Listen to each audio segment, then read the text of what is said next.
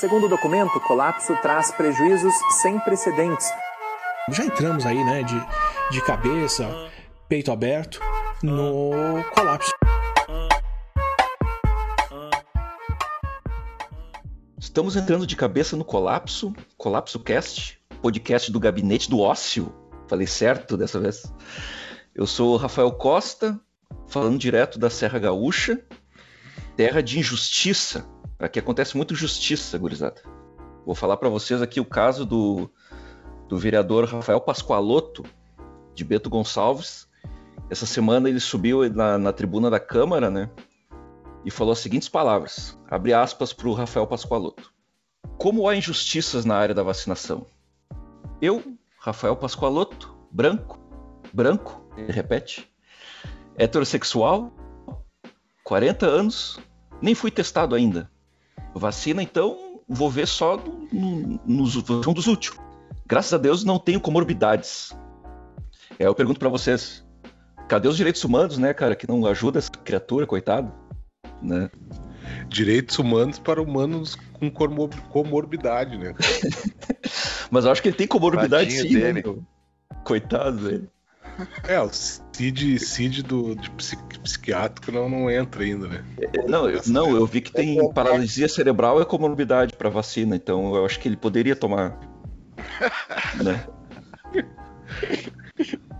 E É, Tem que ir A pra gente- fila, né? tem que Leandro Bazejo, nosso amigo de Porto Alegre, fala aí, Leandro. Como é que vai, pessoal? Tudo bem? Estamos aqui em Porto Alegre, frio pra caramba hoje, né? E a cidade é aquela coisa de sempre, né? Agora aqui, o governo Melo fazendo o resto do serviço que o Marquesão não tinha feito, mas continuamos nisso. Hoje eu queria mandar um abraço, cara, para Beatriz Costa, que eu encontrei ontem aqui, ela trabalha no mercado aqui perto de casa. E aí eu estava falando com meu irmão a respeito de hoje e tal, no telefone, e ela viu que era a respeito da violência policial. E aí ela pediu para falar comigo e tal, e disse: Olha, eu moro aqui no Partenon. Partenon, quem conhece Porto Alegre, aqui é um bairro que tem um monte de vilas ali, né? Aqui a gente chama de vilas, favelas e tal. E aí ela relatou, né, que na vizinhança dela, frequentemente ela é abordada, a polícia chega barbarizando mesmo e tal, e que ela não vê isso ser falado em lugar nenhum, né? Então foi interessante, assim, do nada, a guria me chamou, então eu queria mandar um abraço aí para Beatriz Costa. Pra ver como é um assunto, né, cara? Importante. Estamos também com o Leonardo Santos, tá lá em Chapecó. Fala aí, Léo. E aí, gurizada, como é que estão? Bom, por aqui nada de, de novo, né? Seguimos aí o nosso lockdown às avessas, na- como é que é a política aqui de enfrentamento ao Covid. Tô vacinado já, estamos um pouco mais tranquilo. É, maravilha. Mas é muito provável aqui que rapidamente a normalidade volte aí, porque a vacina que antes não podia tomar agora está servindo de argumento, né, para abrir tudo de novo, né? As coisas estão bem. Ontem eh, foi Dia dos Namorados, parecia dia de, de carnaval, que fim de ano, assim, de tanta gente que tinha né, circulando pela cidade, né? Mas estamos aí, estamos vivos. Vamos lá então, né? Vamos trabalhar que ninguém tá nos pagando, né, meu? Então vamos lá. Vamos trabalhar que o ócio não é para qualquer um, né? Qualquer um. Não gosta da polícia? Então chama o Batman. Quando alguém estuprar tua mãe, quero ver quem tu vai chamar. Critica a polícia? Então já sei que é bandido. Essas frases soltas formam uma rede de ódio e burrice que aprisiona o debate público sobre segurança, violência policial e criminalidade. Hoje vamos conversar com o Acácio Augusto, professor no Departamento de Relações Internacionais da Unifesp, em São Paulo e pesquisador do NUSOL, Núcleo de Sociabilidade Libertária. Te apresentei certo, Acácio? É por aí? Opa, salve Rafael, salve essa dupla aqui, Leandro e Leonardo, hein? Olha que, que, que dupla. Não, é isso aí, cara. Eu sou professor lá na, na Unifesp. Na verdade, lá que tem mais a ver até com, com a nossa conversa aqui, eu coordeno um laboratório que chama Lasintec, Laboratório de Análise e Segurança Internacional e Tecnologia de Monitoramento. E a gente sempre debateu as questões do abolicionismo penal, é, várias tentativas de atualização da crítica aos dispositivos de segurança a partir de uma tradição anarquista. E atualmente, há um ano e meio, dois, a gente tem batido nessa tecla da abolição da polícia é, como uma solução possível para uma série de problemas que os agentes de segurança trazem para o convívio é, das pessoas no Brasil, né? E mais especialmente quando o que a gente poderia chamar de um sindicalista dos policiais virou presidente do Brasil, né? Acácio, tu já deve ter. Alguém já deve ter comentado em algum post teu no Twitter lá que tu fosse chamar o Batman se tu precisasse, precisasse né? Ah, isso é um clássico, né, cara? Agora, isso é uma bobagem tão grande, né? Não só nesse lance do. Ah, da idiotice de internet, mas de fato as pessoas, isso é um problema para esse debate, né? Até as pessoas que são alvo regular da violência policial costumam ter a ideia de abolição da polícia como uma ideia absurda, como uma ideia irrealizável. E na verdade, isso não corresponde ao que é a polícia. Assim, a gente pode depois entrar nas questões que são mais é, é, escandalosas, né, da violência policial, como a abordagem aí da, da, da, da mina que o Leandro encontrou. Mas eu, eu, eu, sempre gosto de partir do princípio que assim, a, a polícia, além de tudo, ela é inútil. Né? Inútil no sentido assim, ela não faz é, nenhum serviço que seja de fato é, proveitoso para as comunidades. E a prova disso são os índices de resolutibilidade de, de, de, crime. A polícia brasileira resolve muito pouco, assim. Quando resolve é aquela assim, ah, foi o tráfico, ah, foi é, briga de facção, uhum. mas as pessoas são muito tomadas por uma cultura da indústria cultural da polícia, né? As pessoas acham que a polícia é a CSI, assim, que eles saem catando e saem pesquisando e juntando teses, que nada. O policial é um Zé Ruela qualquer que quer se livrar o mais rápido possível de uma demanda ou de um trampo. Então, tem vários, vários estudos que mostram assim que a principal ativação da polícia é reclamação de barulho de vizinho e, e chegada em lugar depois de algo que aconteceu. Então acho que é, pertinente discutir o papel da polícia primeiro por essa função inútil que ela tem, que não corresponde à importância que é dada a ela socialmente, culturalmente, né? Há um grande respeitabilidade em torno da polícia, apesar de tudo que sai toda semana nos noticiários, e é o dinheiro que se gasta com eles, né? Se vocês repararem, toda vez que tem discussão de que o Estado está quebrado e que é preciso uma reforma uhum. tributária uhum. tal, se fala em cortes na educação, em cortes na saúde, e nunca se fala em corte de, de policial, que é um, é um serviço muito caro do Estado, assim. Os policiais, claro que costumam se dizer, ah, o policial ganha mal tal, isso também é um pouco outro mito que, obviamente, o soldadinho lá ele não ganha fortunas, mas ele ganha muito melhor que a média de, da maioria dos trabalhadores brasileiros, sendo que ele não é um trabalhador, né? Acho que é sempre bom especificar isso. O policial não é trabalhador, ele não produz nada. Então, se ele não produz nada, ele não é trabalhador conceitualmente. E ao mesmo tempo, as altas patentes, isso aí tem a ver com a própria formação da polícia no Brasil, tal eles não só ganham muito bem, como eles são alvo de, alvos de diversos privilégios. Ontem, no, no jornal, saiu é, a discussão sobre a reforma fiscal e administrativa que esse governo está para fazer já desde que assumiu. E ela parece que vai andar lá com, no, no Congresso. E a, a, o primeiro veto que o Bolsonaro fez foi não mexer nos privilégios uhum. dos policiais. Aí custa caro, então as altas patentes têm uma série de privilégios, isso fora os privilégios do capital social que eles acumulam, né? O, fa famoso não pagar coxinha no bar, essas uhum. coisas. É, e é caro porque armamento é caro, né? E aí a gente vive nesse, nesse absurdo, assim, falta vacina, falta é, atendimento médico, as universidades públicas estão sucateadas, mas a polícia vai muito bem, obrigado. Assim, no, em São Paulo, por exemplo, que é onde eu tô, a polícia só anda de Hilux, cara, com ponto .40, quer dizer, só com equipamento de última geração, muito dinheiro. Então acho que a, a primeira parte, assim, até pra gente fugir dessa história do Batman, é ir pro lance mais ordinário mesmo, assim, olha, tá, beleza.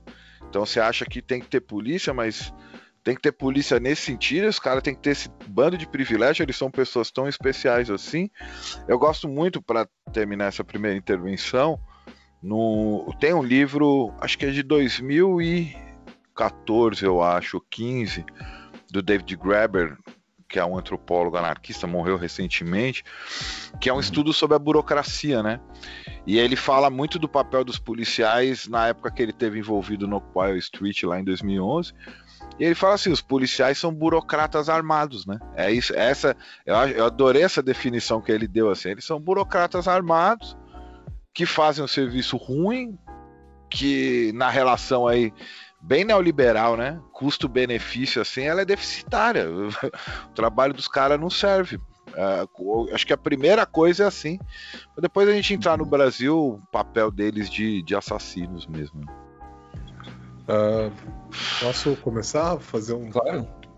Eu queria perguntar para o Cássio, essa, essa legal essa tua limpeza aí dessa questão do Batman, porque me parece que o, a, a, noção que as pessoas têm do, do papel da polícia para resolver problemas mais uh, pra, assim do dia a dia, né?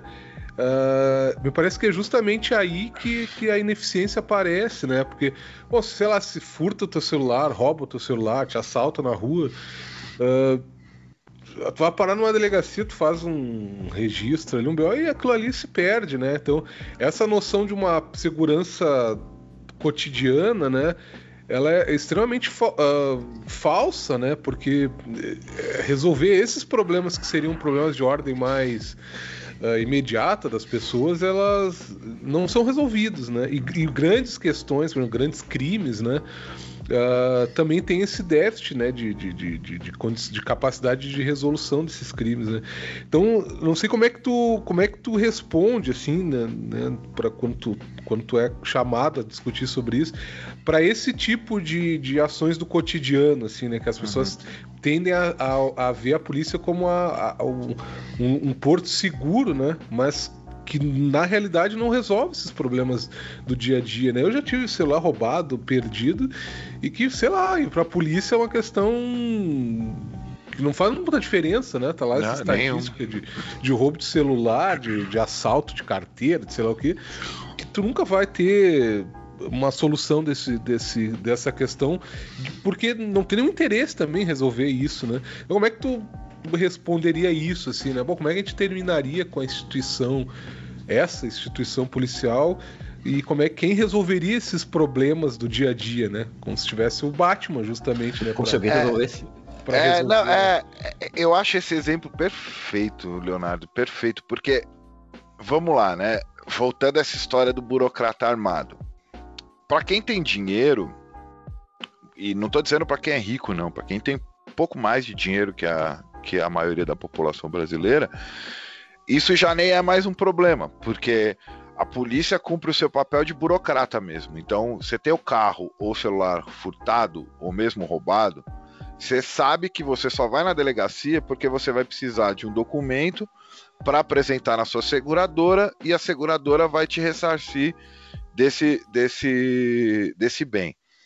Uhum. Vamos pensar, cara, existe todo um discurso punitivista e que é mobilizado principalmente no campo eleitoral de que isso é um absurdo, de que o Brasil está uma bagunça, então temos que pegar os criminosos tal. Mas se a gente vai para o caso a caso, a não ser que o cara seja um perfeito doente mental, se você tem o seu celular furtado ou seu carro furtado, a única coisa que você quer é ter seu bem de volta. Ponto. Entendeu? Você não. não é, é, é absurdo você achar que a reparação dessa, desse incômodo que você tem é botar o cara na cadeia tal.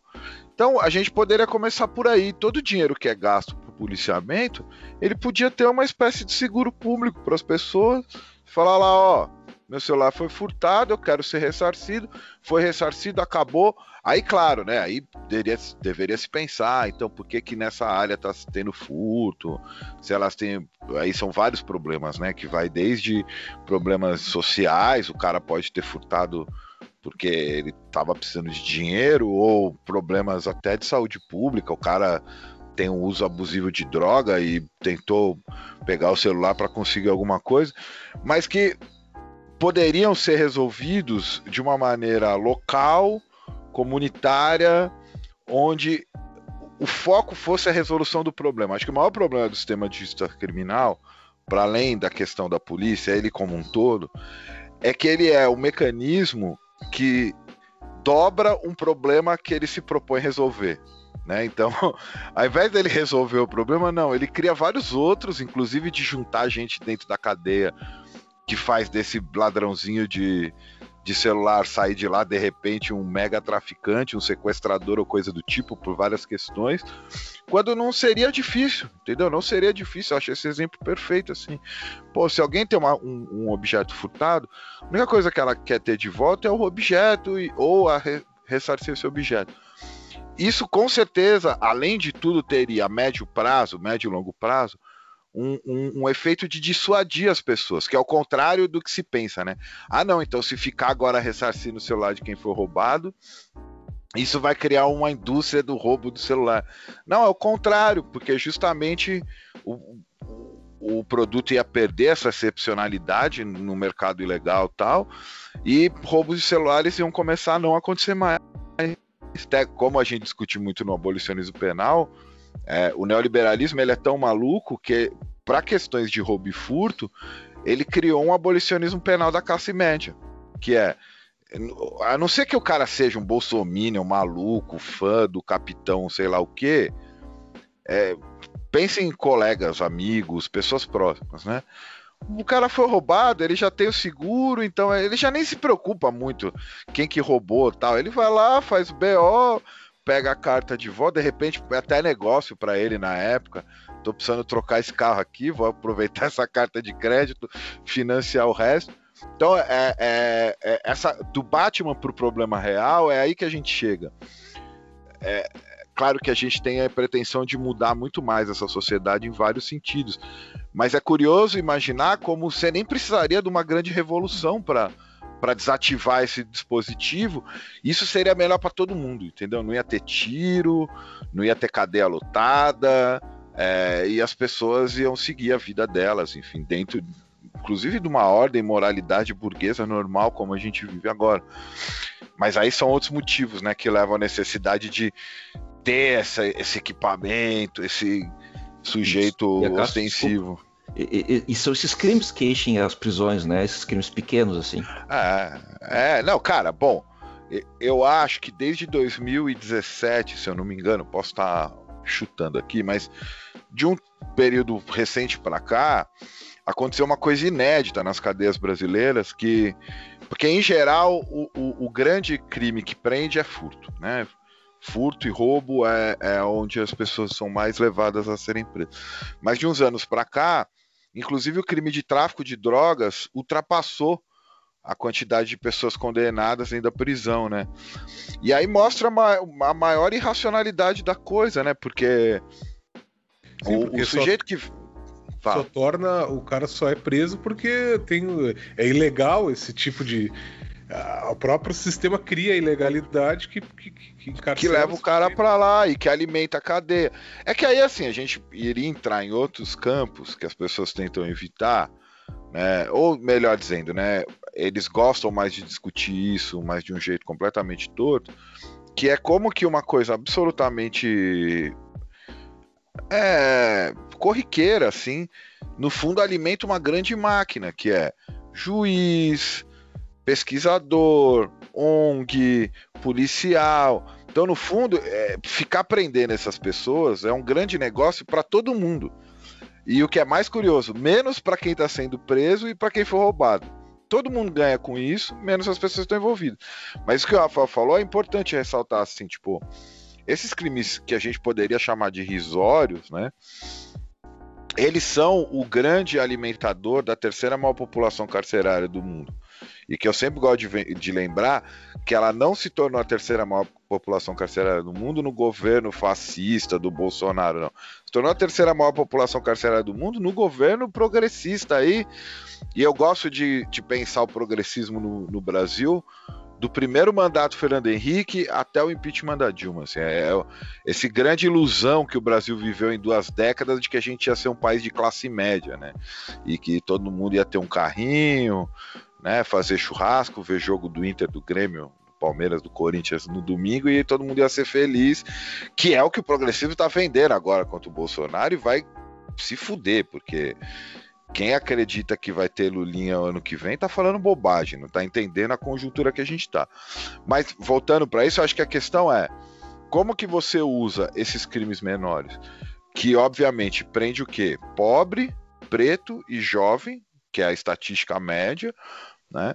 Em nome de alimentar tudo isso, grandes seminários, grandes colaborações internacionais entre o judiciário brasileiro e outros judiciários do mundo, grandes campanhas eleitorais, né? É... Enquanto que o problema mesmo persiste, e aí que a gente vai né, revelando a real função da polícia, que é controle de pobre, né, cara? Tipo, Basicamente, polícia existe para isso, para controlar gente pobre. E, e, o tráfico é um, é, um, é um exemplo interessante, porque assim, qualquer liberalzinho aí de faculdade ia concordar que o tráfico nada mais é do que uma operação comercial, tipo. E, e, e a criminalização de um ramo específico da economia né, tem a ver com esse controle de pobre e que hoje, na situação que a gente vive de desemprego recorde, está se estendendo, porque é uma coisa que eu acho que vai aparecer mais escandalosamente para frente.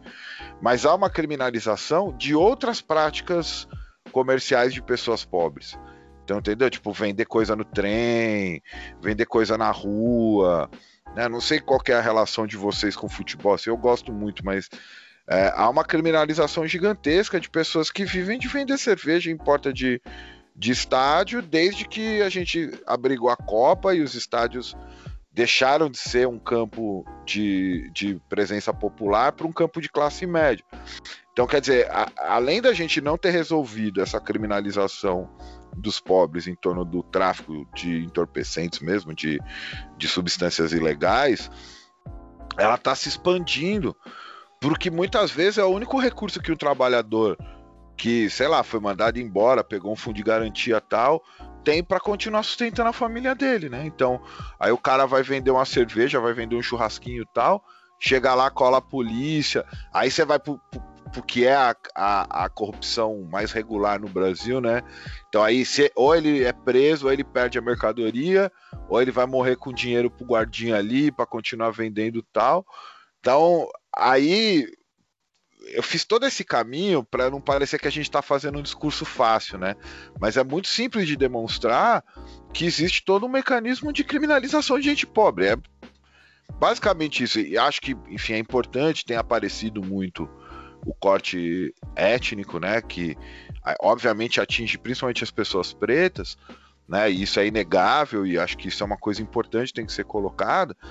Mas como sistema, mesmo como funcionamento, o lance é controlar pobre, né? É que no Brasil a cor da pele coincide com, com a situação de classe, mas é, é... tanto é que o neoliberalismo descobriu muito bem isso, né? Tipo, dá para dá pra gente ter um, uns negros aceitáveis que são que frequentam os lugares tal, mas o pau come na maioria pobre preta. Então, pois é, e essa coisa assim da, da inutilidade da polícia, né? E fica claro também, assim, se for considerar que o maior bem que existe são as vidas e tudo mais, o período que a polícia foi proibida de fazer operações nas favelas lá do Rio caiu enormemente lá o número de, de mortes e tal, tinha dado uma baixada. Né? Então é isso, eu acho que também tem uma visão diferente dependendo do lugar. Como eu falei ali, a guria que eu encontrei, né, que mora na periferia. Pessoal tem, tem medo da polícia. Eu trabalho lá na Tinga, lá, que é também a periferia aqui, sempre é aquela sensação complicada. Mas daí tu vai nos bairros classe média e tudo mais, tem esse apelo também, né? O punitivismo e tudo mais, quero segurança, quero isso. E de fato, né, na verdade, a ação da polícia tem sido reproduzir esse sistema, que é um sistema que ganha todo mundo, né? Ganha desde os caras do judiciário até essa pequena corrupção do dia a dia que a polícia vai fazendo e tudo mais. Que na verdade, eu queria ver como é que tu entende isso também, né, Cássio? esse sistema ele se reproduz porque tem muitos interesses em jogo e tal. E agora a gente vê nesse governo do, do Bolsonaro que é justamente isso, né? É aquele submundo da polícia, do exército, mais que chegou no poder e que vai estabelecer as regras de acordo com o que melhor é lucrativo para eles. Né? É, cara, eu acho que assim, você botou duas coisas que são importantes. É, vou começar pela segunda. Cara, não é submundo, sabia? É o oficial mesmo, assim. E acho que assim, tem um, um, um, uma distorção do debate hoje que me preocupa, que é, sim, de fato, o Bolsonaro tem todas as ligações com as milícias, tal, parará. Só que durante muito tempo, inclusive a universidade, os setores da universidade que pesquisam isso, tentou vender isso como poder paralelo.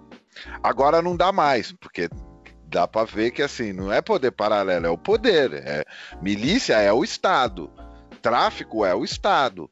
Até porque, cara, assim, é, uma, é, é, até uma operação de lógica, assim, um negócio que move tanto dinheiro não ia se sustentar com o Zezinho de Havaiana dentro de favela, né, cara? Tem muita gente envolvida nessa história.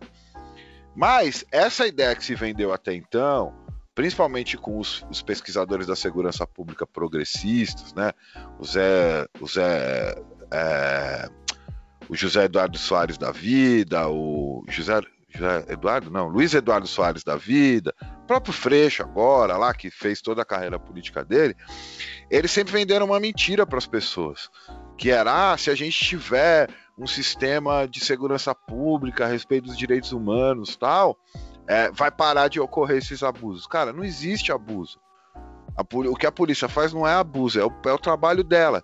E aí eu chego na segunda coisa que eu achei muito legal você trazer, que é a DPF 3, 635, conhecida como a DPF das favelas.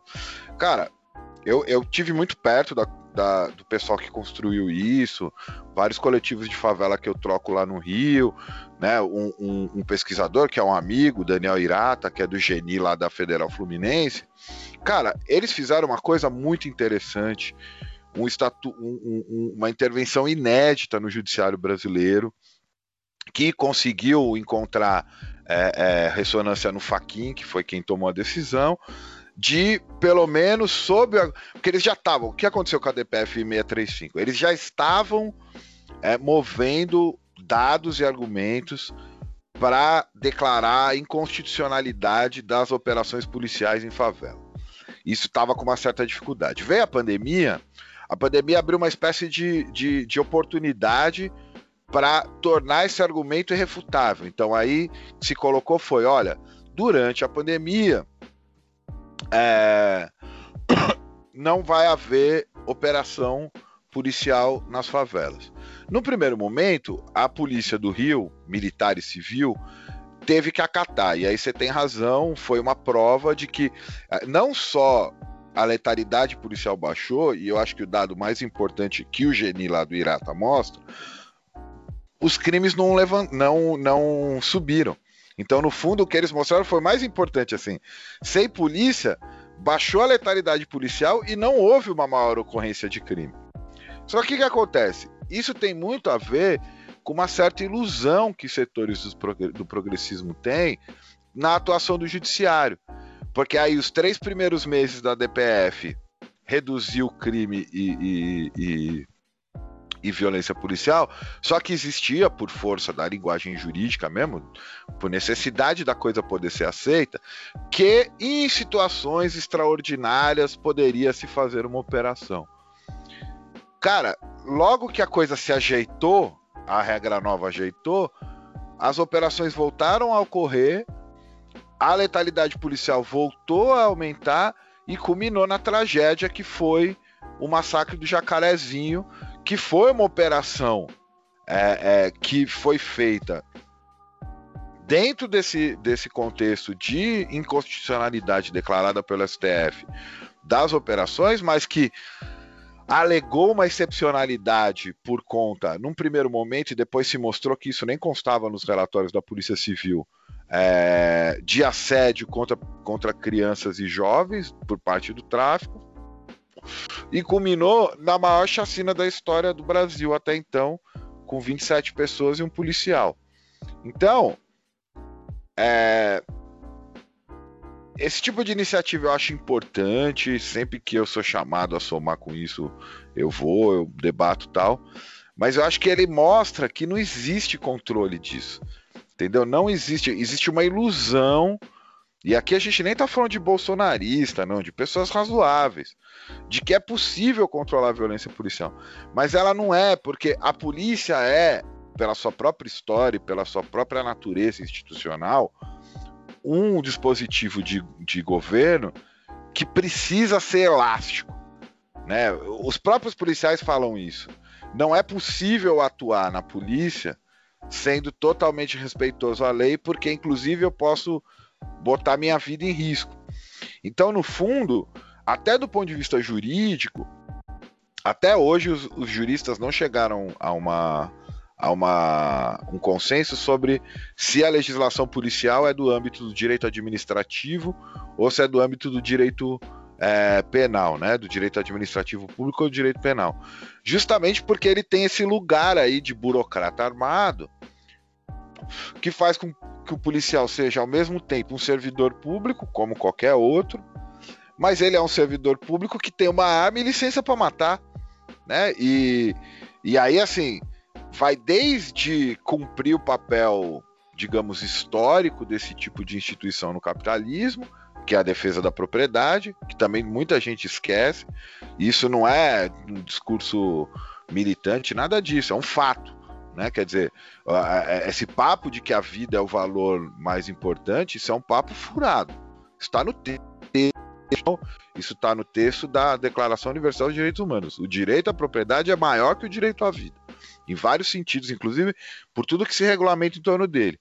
Então, é, ações como essas são importantes, são interessantes? São. Elas vão se tornar mais importantes à medida em que a gente entrar num segundo mandato do Bolsonaro, que é isso que hoje eu acredito que vai acontecer. É, né, legal ou ilegalmente, esse cara ainda vai ter mais um mandato aqui. É, é, é, óbvio, são ações extremas, emergenciais para se conter. Porque, inclusive, o, o, o, primeiro balanço que saiu da DPF 635 é, fala em, em, ter poupado em torno de 300 vidas. Só que aí a gente entra no absurdo que o governo impõe para a gente, entendeu? Quer dizer, a gente fica contabilizando quantas pessoas vão deixar de morrer, ao passo que, inevitavelmente, um número também absurdo de pessoas vão continuar morrendo. Então, por isso que eu acho que, assim, pelo menos no campo do debate, isso tem muito a ver com o recuo que a gente tem vivido no mundo. A gente tem que partir do princípio de que a polícia é desnecessária. Né? Aí, claro, não é possível, vamos ver o que a gente vai fazer tal. Mas a gente entrou num, num, tempo, isso desde os anos 90, a gente sabe, né? Desde o There is no alternative da, da Margaret Thatcher, é, onde, como diria lá o, o Theodor Kaczynski e o Bomber, é mais fácil imaginar o fim do mundo do que o fim do capitalismo, cara, porque é, você vai falar o quê? Você acha que então o dia que a gente tiver uma polícia bacana, cidadã, vai todo. Não vai, cara. Isso sem contar o campo cultural, né? A gente tem hoje delegados de polícia que são verdadeiras estrelas do YouTube que fazem debates aí, que são muito mais acompanhados que o nosso. A gente é ouvido por meia dúzia de pessoas só. Mas aí entra no canal do Da Cunha lá, que é o delegado lá que. Pô, o cara tem 300 mil views. Claro que nem todos devem ser de apoio. Então, é. A gente está num, num, num problema em relação às forças de segurança que o meu único medo é isso ser simplesmente associado ao Bolsonaro e a gente sabe que não é, entendeu? É, é óbvio que o Bolsonaro é a expressão mais brutal disso, mas cara, é um problema que tem se arrastado aí e que, e que as pessoas abraçam, né? O Freixo mesmo saiu do PSOL, foi pro PSB e tá sentando com o Jungmann, que era simplesmente o ministro da Defesa do Temer, que botou a intervenção militar no Rio de Janeiro quando mataram a Marielle Franco. Tipo, é disso que a gente está falando. Não, é isso que tu fala, na verdade, que às, às vezes os caras sempre colocam ah, a, a violência policial é resquício da ditadura, mas na real não é. A polícia sempre foi assim, vem muito mais de antes e ela sempre foi violenta. Não tem, é, é muito fácil associar mesmo. Ou o É, Bolsonaro. eu ia. Uma coisa que eu ia perguntar. Desculpa, Leandro. Então, fala Cara, aí. você. O Leandro é da história também, inclusive. O, por que que. Por que essa letalidade tão alta, assim? Tem, qual, seriam as raízes históricas, assim, de, do, segundo a Anistia Internacional, a polícia que mais mata no planeta, assim? Ah, Cara, é, então, eu acho que o problema, Le- Leandro é historiador tal, vai saber, assim. A polícia brasileira, ela foi criada para defender a corte portuguesa que estava fugindo da guilhotina dos jacobinos lá na Europa, entendeu? Então, quer dizer, a, a- a própria história das instituições repressivas no Brasil, e aí eu penso tanto em Guarda Nacional, que foi da onde saiu a polícia. Tanto é que, por exemplo, algumas polícias, eu não sei como são os brigadianos aí, mas algumas polícias como a polícia do Rio tem no seu brasão 1808. É o, é o ano da chegada do, da, da, da, da corte portuguesa. Então, é, as forças repressivas no Brasil elas foram criadas contra o povo brasileiro. Assim, é, é- e assim, não é, um, não é um discurso retórico que eu tô fazendo, é um fato, tipo. Então aí ela é criada ali com a quando a corte vem. Aí você tem, olha que absurdo, você tem uma independência no Brasil que é feita contra uma coroa que era mais ou menos iluministas, que é o Pedro II, tal, ele estava tentando pensar o Brasil a partir dos ideais modernos lá da Europa. E aí quem declara a república é um conjunto de militares reacionários, né? E aí saindo do Império para a República, a fundação do Exército Brasileiro Republicano, né, dos grandes figuras que o Exército gosta de falar, Caxias, Marechal Deodoro, Tarará, ela foi fundada no massacre do, do, do- de Canudos. Não quer dizer, você mobiliza quase a força é, do Exército Brasileiro inteiro para massacrar um grupo de pessoas que estavam vivendo uma experiência comunitária, inclusive religiosa, no interior da Bahia. Isso funda o Exército Brasileiro, isso funda. o- o- se a gente quiser falar, a gente, isso funda o, o que a gente entende por Estado moderno no Brasil, que é, a, que é a a chamada República Velha. E aí, assim, quem quiser não ser, não ficar lendo documento, tal, que às vezes é chato, é só pegar toda a literatura do anarquista Lima Barreto. O Lima Barreto foi um gênio de fazer a crônica disso ali do Rio, né? De uma perspectiva anarquista, antirrepublicana, anti-imperial e de um preto do subúrbio, né? Aí tá tendo toda uma discussão da diferença dele com, com o Machado de Assis, mas não é isso que a gente vai discutir aqui. Mas o Lima é o. É, então, o Lima é o cara, mano. Lima é o cara. Você pega o que, que o Lima escreveu, porque ele escreveu a crônica, ele tá escrevendo no jornal. Então ele tá falando do problema cotidiano ali. E ele tá mostrando isso. Aí, isso não se sustenta, né? Não se sustenta em que medida? Paralelo a isso, vários imigrantes pobres estão vindo da Europa e vão trazer para cá o socialismo, o anarquismo tal. A gente vai ter o grande ciclo de greves gerais, com a greve 17 em São Paulo, com os 18 do Forte no Rio, com a criação de todas as associações operárias no Brasil inteiro, né? Aí no Rio Grande do Sul, em todo lugar a gente sabe, a FOSP, a, a, a, a COB, enfim, todas essas organizações que a gente conhece, que infelizmente só a gente conhece, né? Mas ela, elas são importantes para a história do Brasil, as pessoas não entendem isso, mas enfim.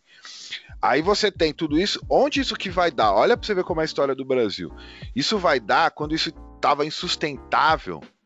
O Brasil, muito antes da Alemanha do Hitler, criou um campo de concentração chamado Clevelândia do Norte, ali na, na, na fronteira com, com a Guiana Francesa, para onde vários companheiros nossos foram mandados, né? E o único que fugiu vivo de lá foi o Domingos Passos né? Mas assim, é, Zé Sica teve passagem pela Clevelândia, vários tiveram, então os era, eu acho muito legal isso assim, né? Legal, mas enfim, é curioso. Quem ia para Clevelândia? Louco e anarquista. Era, era isso que os caras mandavam para Clevelândia, porque até os comunistas depois da fundação do partido tinham as suas as suas suas relações ali.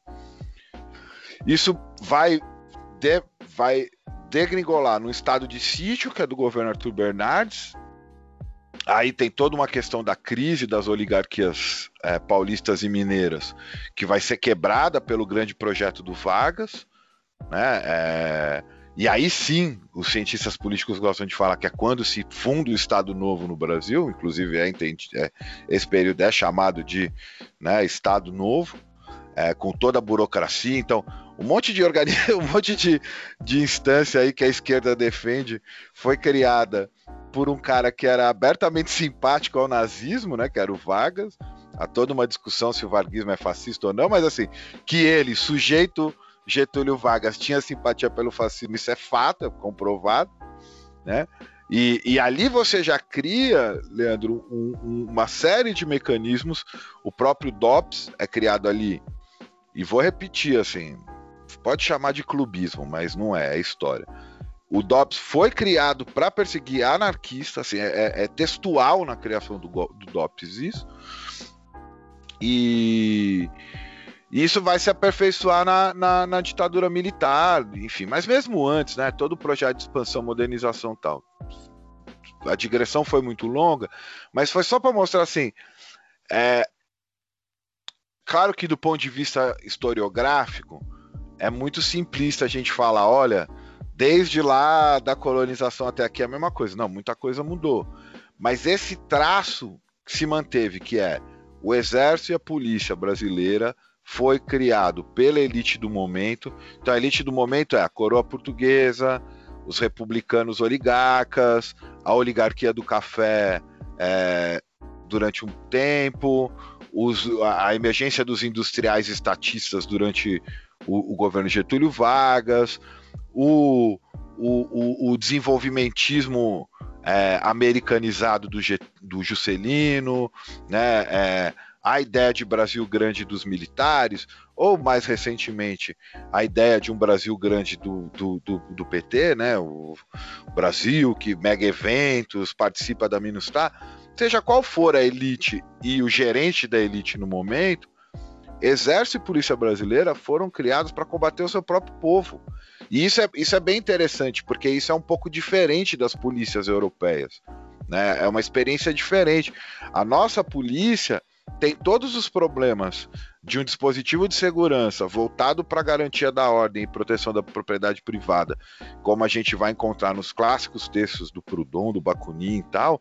Só que aí ela tem um acréscimo que é ela foi criada e educada sabendo que uma parcela da sua própria população é sua inimiga. E o que, que é? Era os pretos fugidos na Primeira República, era o, o, os imigrantes anarquistas e socialistas é, na República Velha e, e, no Estado Novo, né? Era, eram todos aqueles que, ou mesmo um cara que foi vendido como um maluco, tipo Antônio Conselheiro, que em vários sentidos tinha mesmo ar de maluco, mas a, a, o problema não era a maluquice dele, o problema é que ele estava auto-organizando trabalhadores rurais dentro de uma experiência comunitária tão impressionante quanto a Comuna de Paris, por exemplo, sabe? Estou é, exagerando um pouquinho aqui nas comparações, mas o fato é, Exército Polícia Brasileira serve para combater a própria população. E, e isso é o arco do problema que a gente tem com a polícia, que vai dessa ineficiência que a gente falou no começo, dessa incapacidade de responder o cidadão comum que tem o um celular furtado, a essa grande máquina de matar, cara. Tipo, pô, vamos pegar só o período de vida nosso, cara. É o Dourado dos Carajás, é Massacre do Carandiru, é Corumbiara, é, é Chacina da Candelária. E a semana passada é Jacarezinho, quer dizer, é uma constante, não tem. Não, não, não sei quem conseguiria argumentar contra isso, sabe? Massacre de pau d'arco, né, agora. Machado de pau, o massacre de pau d'arco. Quer dizer assim, o, o, o, Brasil é uma grande história do massacre, né? Tipo. Um, a Cássio, tem uma, uma. Eu acho que um outro extremo desse. Muito boa tua, tua digressão histórica. Tem uma questão que que para mais uh, dos, dos, do cidadão comum, assim, né? Que eu acho que é o outro lado, o oposto do celular, né? Que tem a ver com essa questão da vida também, né? O, por exemplo, tem uma crença, né, de que a polícia ostensiva, o policiamento ostensivo, ele vai resolver problemas que são impossíveis de serem resolvidos dessa maneira, né? Por exemplo, crimes, assassinatos, crimes passionais, violência intrafamiliar, né? Ou grandes casos que ganham a mídia, assim, como casos de, de com muita violência, né? Como se isso fosse possível de resolver com polícia, né? Como, por exemplo, agora que teve aqui próximo aqui de Chapecó o, o menino aquele, o menino não, o homem, né? Que entrou na, naquela creche lá e matou um monte de criança, né? A primeira reação da, do, do, dos prefeitos, do governador do estado foi aumentar a segurança das escolas com esse tipo de, de segurança ostensiva, né? Que é colocar um policial em cada frente de escola, né? Tem uma certa crença de que haveria uma possibilidade em algum momento, né? Que eu acho que é uma crença oposta, talvez, do, dos progressistas, né? até para não, não ser tão uh, injusto com, com, quem acredita ainda nessa instituição, é de que o, tu botar um policial em cada esquina, um policial do lado de cada pessoa, tu não vai ter crime de assassinato, tu não vai ter crime contra a vida, né? porque a, a, a polícia teria essa, essa condição de, de criar medo, sei lá, né? nas pessoas que não que impediriam elas de cometer crimes desse tipo, né? E, e, é um tipo de crime que não tem como resolver com polícia, né? Matar, morrer dentro de casa por um pai, por matar uma mulher, é, não é um crime que a polícia resolve, né? É. O policiamento resolve, né? Cara, você, você falou uma coisa muito importante. Assim, tem, tem, um textinho pequenininho do Hacking Bay que eu gosto muito que chama Boicote à Cultura Policial. E ele fala justamente isso. Tem um problema anterior à polícia na nossa cultura que é é a imagem do policial que a gente tem, sabe? E é muito louco se você pensar.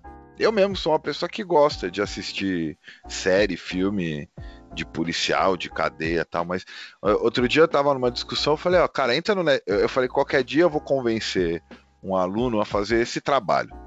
Um mestrado, assim, sobre entrar no Netflix ou qualquer uma dessas plataformas e quantificar quantos desses programas são de é, todo o universo policial, né?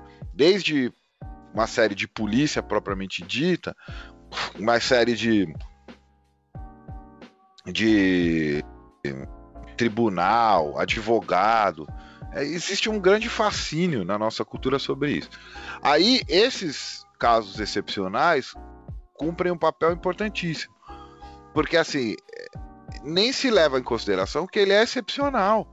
Gente, tipo, um cara acordar de manhã e resolver matar o pai e a mãe e tal.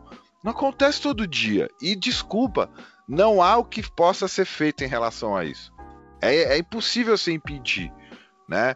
Claro, você poderia impedir a longo prazo justamente se você esvaziasse nossa cultura dessa ideia de que atirar, matar é uma solução. Sim, a, a, a solução nunca seria pelo policiamento, né? Essa é... cultura violenta não, não tem como resolver com um policial, né? É, é, aliás, seria introduzir mais violência na relação, né? Tem uma coisa que é muito da tradição estadunidense que a gente já exportou, né? E já tá vindo, que é, é muitas vezes imprimir uma intangibilidade psiquiátrica a um ato político. Então, por exemplo, eu, eu brinquei aqui, lembrei do Bomber, né, cara? É incrível como. E aqui eu não estou dizendo se eu concordo ou discordo, é só o caso. O Bomber publicou um manifesto contra a sociedade industrial, foi uma das exigências dos atos dele no The New York Times. E, e recentemente saiu uma, uma, série, acho que é Mad Hunter, uma coisa assim, Man, Manhunter, uma coisa assim, que era sobre o caso dele. E eu fiquei impressionado como toda a leitura é como se ele fosse um maluco. Um incel doido, que as meninas não, não prestavam atenção na faculdade, só que ele era um gênio da matemática. E assim, você concorde ou discorde, ele botou em marcha um projeto político dele que tinha a ver com certo anarquismo estadunidense, individualista e tal, mas. Só que eles vão lá e botam essa coisa. O mesmo acontece para os massacres, né? De escolas. Né? A grande maioria das pessoas que fazem isso são jovens explicitamente ligados a, extrema, a ideias de extrema direita tal. Então, já começa por aí. Tem que, se o cara deu uma chave política porque ele tá fazendo, uma das maneiras da gente tentar entender isso é assumir a chave política que o cara deu. Sem moralismo, sem julgamento de valor.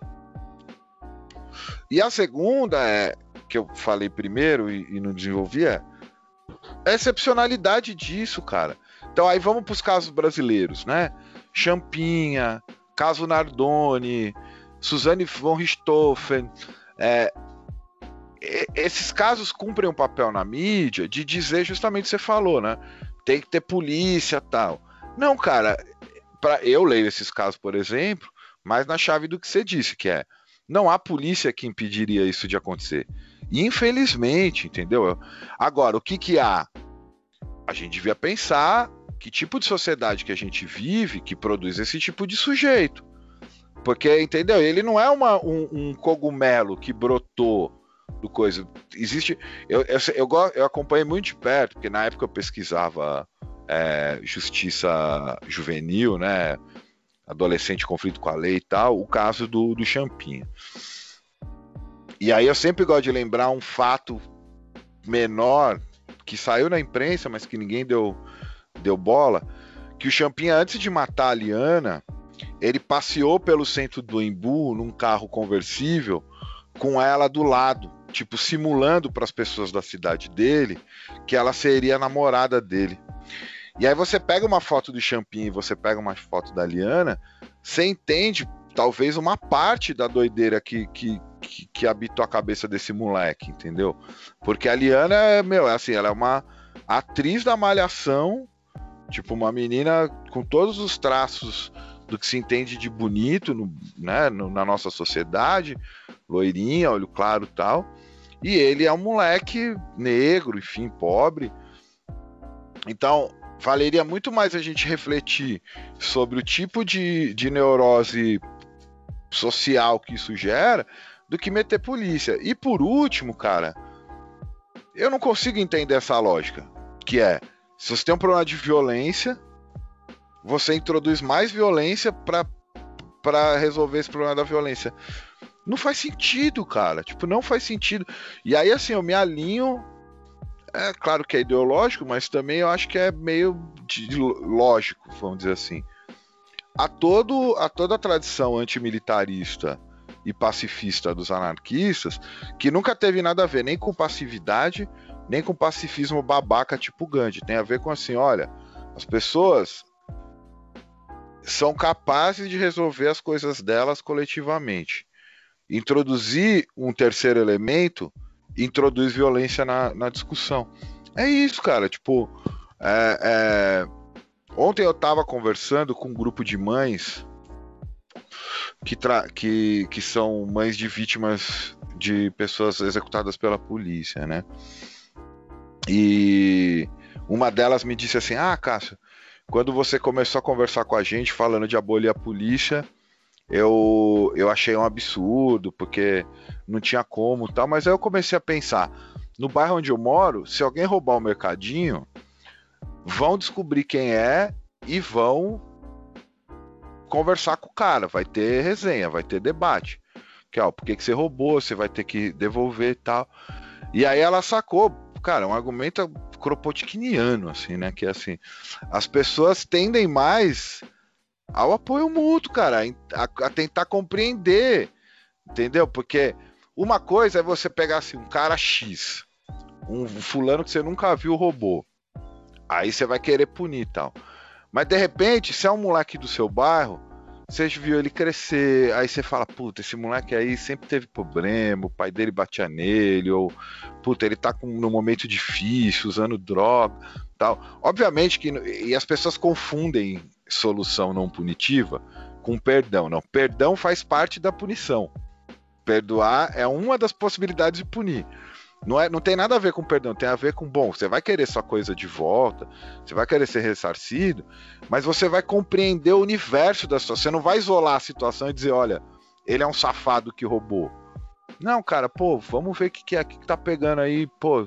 Você, você acha que tá certo você vir pegar as coisas dos outros? Cara, isso é do campo da moralidade mínima de qualquer ser humano. Sim, porque o, o, o terceiro elemento, esse que, que viria de fora, né, além de ser totalmente arbitrário, ele, ele cumpre um papel muito mais vingativo do que Ah. punitivo, né? E isso é tipo pensamento de classe média também, né? Essas situações mais comunitárias, eh, justamente por se entender o lugar daquele sujeito que cometeu aquele delito ali, né? É muito mais fácil de tentar resolver isso internamente, né? Agora, esse pensamento de classe média é muito esse pensamento vingativo, né? O papel da polícia e do Estado é um papel de se vingar, né? Uma coisa meio moral, bom, o sujeito cometeu um, um, um atentado à moral coletiva, então é necessário se vingar desse sujeito, né? E aí vai desde, bom, vamos linchar então esse cara, vamos É. matar, vamos trancar na cadeia até morrer, né? Porque aí não tem nada a ver com resolver o problema, né? Mas de criar uma outra situação de, de violência e de violência até extrema, né? No caso da- das perspectivas de, de pena de morte é um pouco isso, né? Quer dizer, tu não é, é muito não tem como fazer alguém voltar à vida, né? Então trancar um cara eternamente na cadeia não é a, a solução coletiva para isso, né? A não ser Ah, na e- perspectiva da vingança, né? E fora, né, Leonardo, que assim. É, depois falam que utopia é querer abolir o Estado, né? Não vai existir uma vida sem conflito, né, cara? Tipo. E eventualmente um assassinato vai acontecer, infelizmente. Agora, a alternativa aqui é entre ex- existir uma instituição que produz 60 mil, 70 mil execuções por, por, por ano e uma vida onde eventualmente alguém vai dar uma facada no outro porque pegou a mulher dele, enfim. É, eu sei que existe uma série de travas hoje em dia, mas assim, o mundo é mais ou menos assim, né? Tipo, ou é treta amorosa ou é dinheiro que faz um matar o outro. mas, mas se você tem um, um grupo de pessoas olhando pra isso, né? Falando, ó, vai dar merda. Beleza, agora, a alternativa é essa, é tipo. Isso é uma coisa muito louca, né? Que o Foucault colocou nas pesquisas dele e tal. Justamente o o- na modernidade, quando surge isso que ele chamou de biopolítica, onde a vida vai ser o principal objeto da política, é quando se matou mais gente. Então tem, tem, uma, tem uma, um paradoxo aí, né? Quando o- a vida passou a ser um objeto do direito e, a- e o direito se declarou protetor dessa vida, foi quando você teve Clevelândia do Norte, foi quando você teve nazismo, foi quando você teve fascismo, foi quando você teve salazarismo, que aí é uma outra coisa que a gente precisa pensar num contexto democrático hoje, que tem a ver também com o tipo de discurso cultural sobre a violência de Estado. O nazismo, ele foi vendido como uma grande excepcionalidade da modernidade humana, e ele não é. Ele é, ele é a coisa mais lógica desse tipo de, de organização política que a gente vive, sabe? É o, é o do Ruth falando em 36 lá, olha, o fascismo é um recurso da burguesia, sempre vai ser, como foi. E aí, claro, vendem o Hitler como um malucão, tal, parará, só que aí você vai pensar bem, teve Vargas, teve Peron, teve Salazar, teve Franco, teve Mussolini, teve né, Stalin.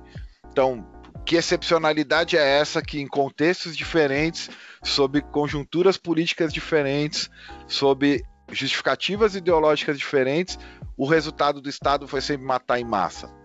Quer dizer, me parece que é uma característica dessa instituição, né? Tipo, não tem muito outra, outra conclusão a se tomar. Né? Enquanto as pessoas várias culturas, vários lugares, a gente tem. Por exemplo, você acha que, sei lá, um grupo de indígenas vive uma situação linda, maravilhosa, igual é, aquele sentinela da, da Testemunha de Jeová? Não. Eles devem ter vários problemas, deve ter treta, deve ter até gente que mata os outros. Só que não não como um, um, uma atividade oficial, né? Tipo, olha, a gente tem aqui um grupo de pessoas que o trabalho delas é matar os outros. Tipo, porra, que merda é essa, mano? que vida é essa que vocês estão vendendo? Aí vocês têm um amigo de vocês aí em Porto Alegre que é vereador que acha que tem que ter policial antifascista. Pois, pois é, essa parada agora, como é que. Não sei como é que tu enxerga esses. Porque tem um movimento, os caras estão aí se mobilizando com esse papo, né? De que são policial antifascista, bem contraditório o cara ser policial. Leandro, eu vivi uma situação tão engraçada com, o, com esse cara aí, com esse Leonel Rádio, porque o Mark Bray, que é companheiro nosso lá dos Estados Unidos, ele fez esse manual antifascista. E na época foi uma treta, tinha outras editoras querendo publicar o negócio, e o Cauê, que eu conhecia da PUC, que é dono da autonomia literária, editor lá. Ele, ah, você conhece o cara? Eu falei, não, conheço, tal. Mandei e-mail para ele, falei, ó, oh, Cauê, o cara é legal, tal. Bom, traduziram, eu fiz a apresentação com um amigo aqui de São Paulo, Matheus. E o livro estava indo bem, né? Porque do mesmo jeito que o Mark fez esse livro um pouco na onda da vitória do Trump, o Cauê também foi né, editorialmente esperto de falar, bom, vamos traduzir, porque também com Bolsonaro todo mundo vai querer ler. Eu li. Aí um, aí um belo dia, esse cara aí, que é policial no Rio Grande do Sul, faz um vídeo com o livro na mão. E eu recebo um e-mail do Mark dizendo assim: Acácio, o que que tá acontecendo? Como assim tem um policial lendo no meu livro? Acho que ele ficou até com medo, né? Aí eu fui explicar para ele, eu falei, olha, cara, é o seguinte, aqui no Brasil, porque não é uma invenção dele, né? O, o, o, Ai, como que ele chama? Tem um cara do Rio que também montou isso aí. Enfim. Eu falei, aqui no Brasil tem uns caras que falam policial antifascista. Cara, eu juro que eu fiquei, Leandro, uma hora tentando explicar, explicar pro gringo o que, que é, porque eu tinha que explicar para ele o que era o Brasil, para dizer para ele que só no Brasil tinha um policial que se dizia antifascista. Tá? Porque a discussão que a gente teve foi assim: sei lá, se ele se dissesse policial pelos direitos humanos, policial pela democracia, é passível de crítica, mas digamos que faz tem algum sentido, tem alguma lógica. Agora, Antifa, cara, tipo, porra, o antifascismo pós-segunda guerra é forçosamente anticapitalista e forçosamente antiestatal. Quer dizer, você tem os socialistas tal, mas pelo menos contra o Estado como tal, né? Como ele existe. Aí o cara, do nada, o cara é um agente da ordem e, e, e cria perigos, né? Porque imagina, se naturaliza isso aí, aí vamos juntar aqui. Leonardo, Leandro, Rafael e Acácio ah, gente, vamos fazer um ato aí em desagrado ao Bolsonaro tal. Aí me chega o Leonardo e fala: Não, tem um amigo meu aqui que é polícia, ele quer também fazer parte da reunião. O cara não precisa nem se disfarçar mais para ser P2 de movimento, ele, ele, ele vai ser P2 reconhecido. Porque aí eu queria que ele me explicasse um dia. Você vai estar num ato, a polícia vai, vai para cima, sei lá, Independente do que você uma molecada decide resistir à violência policial. Você vai prevaricar? Você vai olhar a galera ali uhum. e, e, e, não. Entendeu? Então não dá, cara. Assim, tipo, é, é, é eu nem Sim, gosto eu... de fazer muito esse debate, porque assim, eu não conheço o cara. Sei lá, é, talvez não, não ele seja uma... nem uma questão pessoal, né? É. Mas é uma questão lógica, até porque eu fico sempre quando o pessoal fala, ah, não, sindicalismo policial. Antes era um pouco esse debate, né, do, do, do sindicalismo policial, né? Agora é essa edição de fascista. Mas, uh, cara, a única coisa que me vem na cabeça quando eu penso numa situação dessa é a insubordinação, né? Ah. Dizer, o, o, que, que tu faz pra então, não cumprir regras que constitui a própria essência da polícia, né? Quantas subordinação tu já teve? A própria possibilidade de ser antifascista na polícia é ser antipolícia, né? Então, quer dizer, o, é, é, é, porque fora disso é um sindicalismo, o extremo do corporativismo. O que, que é mais salário? Ok. Então, mais salário para um burocrata armado, mais condições, melhores condições de trabalho, o quê? Mais armamento, mais bomba de gás lacrimogêneo, mais. É, é impossível, é muito difícil pensar, né? Numa situação em que o, o antifascismo policial ele não seria anti-instituição também, né? Não, mas é. o próximo coleguinha que falar para você assim de sindicalismo policial, você fala para ele, bom, você já tem o Bolsonaro, pô. Pode ficar com ele. Cara, uh, sobre esse assunto, eu confesso para vocês assim, a primeira vez que, que eu vi isso, né, o, o Leonel Hadi, ele fazia vídeos, né? Não sei se continuou. E eu pensei, puta merda, tá, que merda, tá, mas tá. Vou abrir o meu coração e vou acompanhar o cara. E tá, não, tá, deixa ele, ele tá brigando com os Bolsominion, com Sarah Winter, com não sei quem mais, tá, tá se pegando com os Bolsominion, deixa o cara. Aí, o cara começa assim, quando começou aqueles atos ano passado, né, do, dos atos antifascistas mesmo, o cara começa a se colocar assim, como que explicando para as pessoas como é que tinha que ser o ato, assim, né, que não podia quebrar nada, que tinha que ser bonitinho e tal. Uh, o cara também, assim, uh, em momentos que, que a polícia é criticada, assim, como teve aquele, aquele caso do policial lá de, de PM de São Paulo, da Alphaville, que o, foi lá na casa do, do burguês lá, tomou um monte de xingão, né? O cara só faltou cagar em cima do, do PM, o PM não fez nada. E aí, pá, esse vídeo circulava, todo mundo criticava e tal. E o cara, pessoal, assim vocês. Assim vocês afastam a polícia da esquerda, é por isso que a polícia não é de esquerda e tal. E, e aí, tá, aí eu, lembrei, eu lembrei também, da, não sei se vocês lembram de um delegado Hélio Luz, da Polícia Civil do Rio, né? Que tá, ele era polícia mesmo. Mas o louco, ele tinha alta crítica, né? Assim, criticava a polícia, criticava a, institu a instituição que ele estava lá dentro. Eu não sei se ele acabou sendo expulso ou se ele mesmo saiu. Mas ele, ele, ele era a favor da liberalização né, da, da maconha e tal. E, e, o cara fazia esse, esse debate lá dentro da, da instituição que ele estava. E o maluco faz ao contrário, o, o nosso Leonel Hadi aqui, né? Ele faz ao contrário, ele diz assim: ó, não, vocês têm que apoiar a polícia no que ela fizer para ela poder se aproximar da esquerda. O que vocês acham desse negócio? Cara, e é tão. Assim, o nosso, o nosso lugar de derrota é tão grande, porque eu, eu tô falando isso desde 2013, pelo menos.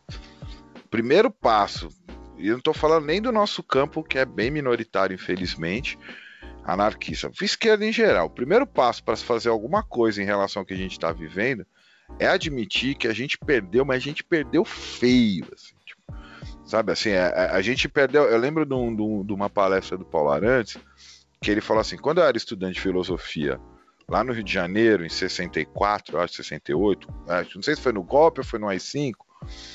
Qual que era a coisa que a gente tinha? A gente tinha perdido militarmente, mas moralmente a gente ainda não estava derrotado, porque existia uma certa moralidade pública que convergia com uma certa ideia do que era a esquerda.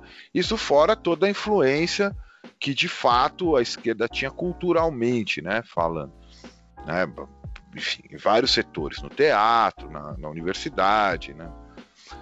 O que a gente sofreu de lá para cá foi uma derrota, inclusive moral, assim, tipo, né, se ser de esquerda significa quase que assim, se ser... e, e se preparem para o ano que vem, viu?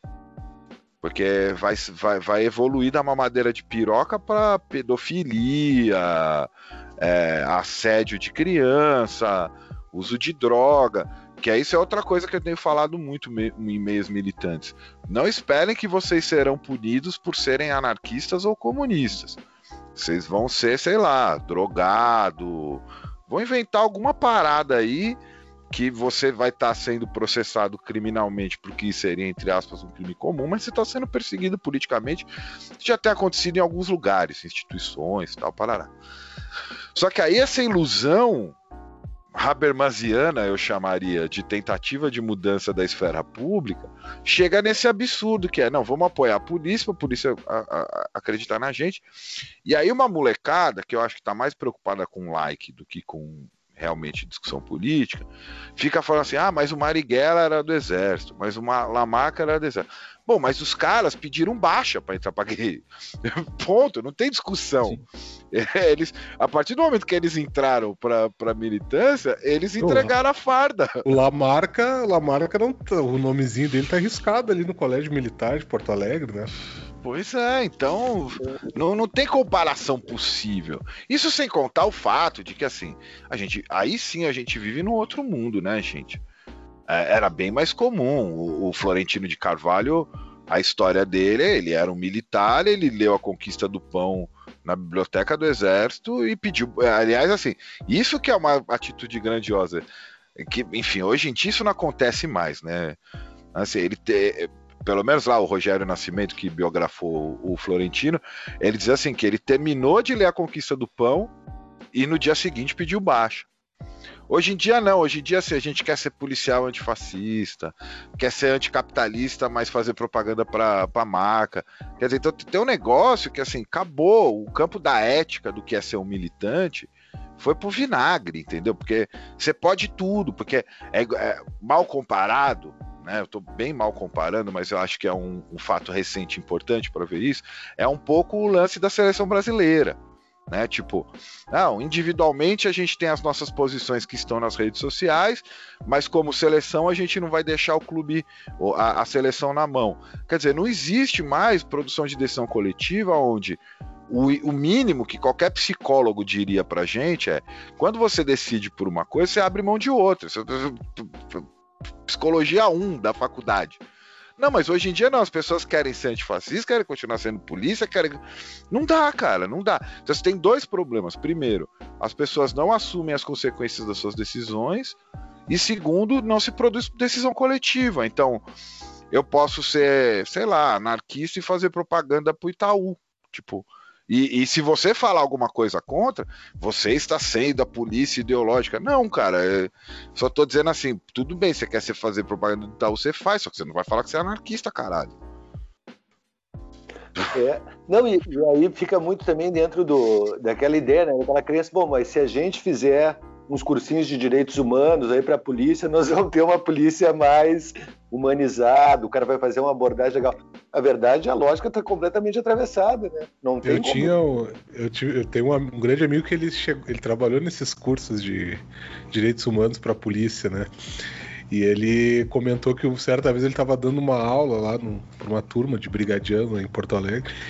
E aí os caras estavam até interessados, assim, estavam ouvindo, estavam prestando atenção, estavam até dialogando com ele, assim, e eles falaram assim, ah, professor, muito legal, pô, bacana esses debates, assim, mas a gente vê um senhor, um, alguém tipo o senhor na rua, assim, não tem, a gente vai parar, a gente vai, sabe? É, é, é muito legal isso tudo, né? Mas é, é a é, é aquilo que o Acácio tinha falado, é necessário agir acima da lei, né, para poder até a, garantir a própria instituição, né? Então, é, é, ok, é legal não ter preconceito, não ver os sujeitos por estigmas, mas o que, que, eu vou fazer? Eu vejo um cara tipo o senhor, eu vou parar, porque. Mas é até pior que isso, Leonardo. Tem, tem um trabalho, um doutorado da, da antropologia da UFSCar, de um cara que chama Adalto Marx.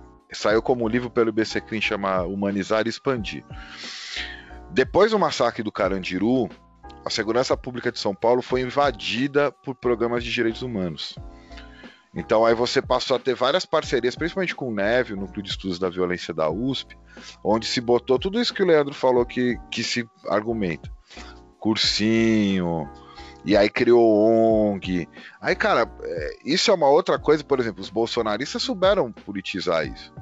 Mas é um, é um pouco um tabu para certo campo da esquerda, porque muita gente vive disso. Então você criou várias ONGs internacionais com financiamento da ONU, caraca. O que, que Adalto mostra no doutorado dele? Que a, a, entrada da política de direitos humanos na segurança pública de São Paulo depois do Carandiru serviu para expandir o sistema penitenciário brasileiro e para expandir a polícia. É pior do que não funcionar. Ela cria uma espécie de argumento de aceitabilidade que não ataca o problema, né? O problema que é sistêmico, que é de funcionamento da coisa, e ao mesmo tempo justifica. E aí justifica nesse campo aí, que na verdade, desde lá do Vigiar e Punir de 75 do Foucault, ele dizia isso, ele falava, a prisão conseguiu ser a solução do próprio problema que ela cria. Então, a reforma prisional é uma espécie de, de, de labirinto, né? Então, a, a, cadeia não funciona, então porque ela não funciona, a gente precisa reformá-la. E aí, quando a gente reforma, a gente cria mais problemas com ela, e reforma e reforma. Né? E não é nenhuma discussão do campo reforma ou revolução. É só assim, a lógica da reforma é a própria lógica dessas instituições, que perpetua elas, e aí, como eu disse. É... Cara, quando eu fiz, cara, eu fiz meu mestrado, eu comecei a fazer em 2006. Era sobre um projeto latino-americano de atendimento de jovens em conflitos com a lei, capitaneado em parte pelo Ilanude, mas financiado pela Fundação Telefônica, chamava Proninho nos outros países da América Latina, Pro Menino no Brasil. E cara, chegou na metade, assim, eu tava fazendo uma espécie de etnografia, me propus a participar um, de um, Eu trabalhei, na verdade, num projeto de avaliação desse projeto. Então, olha que louco. A Telefônica contratou uma outra ONG, que por sua vez contratou uma série de. dois cientistas, dois sociólogos e dois antropólogos, entre eles eu estava lá como sociólogo, para avaliar o impacto do programa que era aplicado por uma outra ONG. Cara, a, a, a, a conclusão que eu cheguei foi o seguinte: um adolescente em conflito com a lei sustenta um monte de gente. E não sustenta assim, sustenta, sustenta vinho caro, sustenta bolsa, sustenta viagem para Genebra, para Nova York, pro caralho a quatro. E o moleque meu, tanto que eu saí do projeto, até prejudicou minha pesquisa, meu orientador brigou comigo na época, porque eu fui numa reunião na, na sede da Fundação Telefone, eu falei assim, olha, é mais negócio pegar esse dinheiro e distribuir pros moleques, Dá um tanto para cada um, sei lá, no universo aí de 500, provavelmente uns uns 20 vão continuar no crime, os outros vão pegar esse dinheiro, montar um negócio deles e vai funcionar filme, mais. Quanto vale ou é por quilo? É, tipo isso, né, cara? Agora, virou uma coisa que você não pode mais, né? Porque como, que, como os bolsonaristas viraram os grandes críticos das políticas de direitos humanos, se fala assim, não, a gente tem que entender que é importante e tal.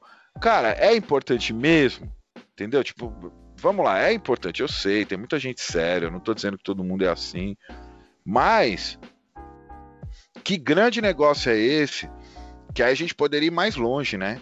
Que tem a ver com a mudança da maneira como os Estados Unidos ainda mantém influência sobre o Cone Sul que é quando vem o governo Jimmy Carter, você sai de uma política de intervenção direta, que foi o que criou o golpe de 64, e cria assim institutos que vão traduzir textos do Tocqueville, que vão dar cursos. A, a Constituição de 88, ela foi escrita com curso dado por professor gringo, cara. Por gente que veio lá dos Estados Unidos explicar pra gente o que era democracia. E aí esse bando de cientista político aí lambicu de instituição estadunidense. Porque é, outro dia, de novo, a coisa do Freixo, né? Eu vi a entrevista do Freixo na, na Veja. Não, porque a, a eleição do ano que vem é um plebiscito se a Constituição de 88 ainda vale. Aí eu, eu tive vontade de tá, entrar no meio da entrevista e falar: Ué, mas ela não foi rasgada em 2016, segundo vocês, pô? Vão rasgar de novo, caralho? Só que é uma piada, porque se você pega a Constituição de 88, o artigo 142 e o artigo 144, que versa sobre as políticas de segurança pública, é a ditadura inteira ainda ali, inteirinha negociada com os, os, os, os, militares, sabe? E aí vem esquerda grita, falar para mim gritar contra golpe. Que golpe o caralho, mano? Não precisa mais de golpe, não, cara. Nem precisa. Tá aí, ó, o governo militar aí democraticamente eleito. Cara, eu não sei o que vocês acham. É, eu, eu acho que essa questão, sim, é um daqueles paradigmas que, quando for superado, a, a humanidade vai dar um outro passo, assim, né? Tipo como foi antigamente o, a questão do heliocentrismo, né? É, o, há pouco tempo a questão da, da escravidão, a questão dos direitos humanos, assim, né? Que, que fez a humanidade dar um passo, né? Não, não mudou muita coisa, mas digamos que a gente está um pouquinho melhor do que uhum. do que há 200 anos atrás. E eu acho que essa questão do, do abolicionismo, abolicionismo penal, policial, eu acho que é esse passo. Eu também e, acho. E por isso que ele é, é tão difícil assim. Acho que as pessoas vão olhar para trás e falar assim: Meu, que loucura, eles enfiavam todo mundo dentro de uma caixa. Cara, Existia tava... os caras armados que podia dar tiro no meio deles. eu, eu, eu, até mandei pros guri ontem mensagem. Eu, eu, assisti aquele documentário do, do caso Evandro, né? Que, e, cara, que, que loucura aquilo, porque isso era foi em 92 esse caso, né? De, tinha desaparecido essa criança e, e outras crianças lá em, em, no Paraná, né? E, cara, é impressionante, assim, as, as, cenas, as imagens do período, né? Daquele momento em que aconteceram. O secretário de Segurança da, do Paraná, agora não vou me recordar o nome dele, mas era foi é, indicação do Requião, né? Ele dá uma entrevista num, durante o, o processo lá, que a, primeiro teve um, um, grupo especial da Polícia Civil que procurou investigar e não achava nada, né? E aí logo em seguida vem um grupo da Polícia Militar, né? Chamado Grupo Águia, e em poucos, poucos dias resolveu o problema, né? E a, a, narrativa do documentário é interessante porque assim, tu fez, pô, os caras são eficientes, né? Os caras chegaram aqui e resolveram o problema, né? Na verdade, o que os caras fizeram? Os caras chegaram, criaram toda uma, uma ficção em torno do caso e forçaram uh, confess, confissões com tortura, né? Ou seja, eles resolveram em 10 dias porque eles criaram os culpados, né?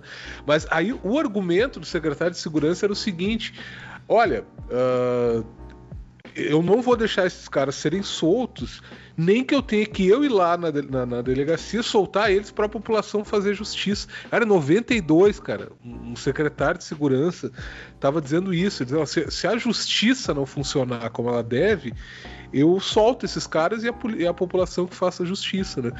E bom, depois se descobriu, né, que o, a que custo isso foi feito, né? E aí eu fiquei, eu fiquei pensando muito como é essa transição, na verdade, da ditadura para cá não teve ruptura nenhuma, né? Teve uma continuidade, né? Um, um contínuo entre, dessa, dessa perspectiva autoritária da polícia e que tem um, eco na população muito forte, né? Tem um, um, respaldo na opinião pública muito forte, né? E é, é, impressionante, assim, tu vê os, os, os, depoimentos da época, né? E um dos argumentos que, inclusive, depois policiais mais uh, recentes, né, que estão atuando hoje em dia, eles falam: oh, o problema ali era de tecnologia, pouca informação, pouca cientificidade da polícia. Aí tem todo um argumento técnico que, na verdade, justifica esse discurso, né, do, do investir mais na polícia para recursos de trabalho, né? Quando, na verdade, ali o problema era de ordem. Uh, outra que não tinha a ver com, com, com, com, investigação, né? Mas a própria lógica do que estava acontecendo ali, que tinha criança sumindo, né? Num estado como o Paraná. Então é, é, é, muito louco, assim, olhar que em 20 anos atrás nós tínhamos um secretário de, de, de segurança que estava propondo linchamento público de acusados, não eram de, de, de pessoas que tinham sido uh, condenadas, né? Simplesmente. Cara, ó. Mas se você fizesse uma pesquisa no judiciário, você ia encontrar coisa pior, assim. O judiciário no, no na, nos, nas províncias aí, pelo amor.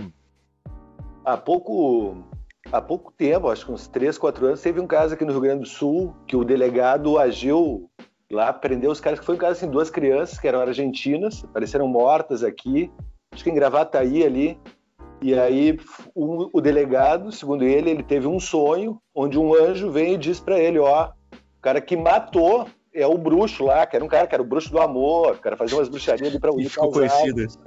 Ficou conhecido como bruxo do amor. Cara, só que assim, ó, o, o, delegado ele vai lá e ele age, ele prendeu os caras. Foi lá e jaulou os caras, botou na cadeia e tal. Depois a história é que se desfaça, o cara que prove que não tinha nada com isso. Então os caras têm um poder assim de ação. Bom, depois o problema é contigo né? Tu que soluciona, né, o caso. E é isso, é engraçado. O cara pegou, pô, sonhei, o anjo veio e me deu a, a notícia de onde estava o assassino, né?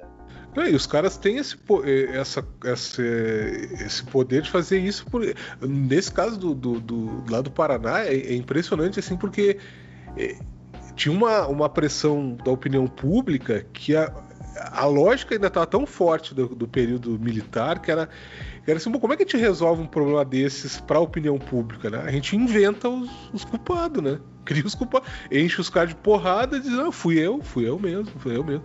E, e, e chega um momento em que as gravações da, que a polícia fez com, com os acusados uh, eles cortam a fita porque tem momentos que aparecem os caras dando soco na barriga dos caras. Os caras, pô, deixa só eu respirar um pouquinho que eu já vou falar o que tu quer, né?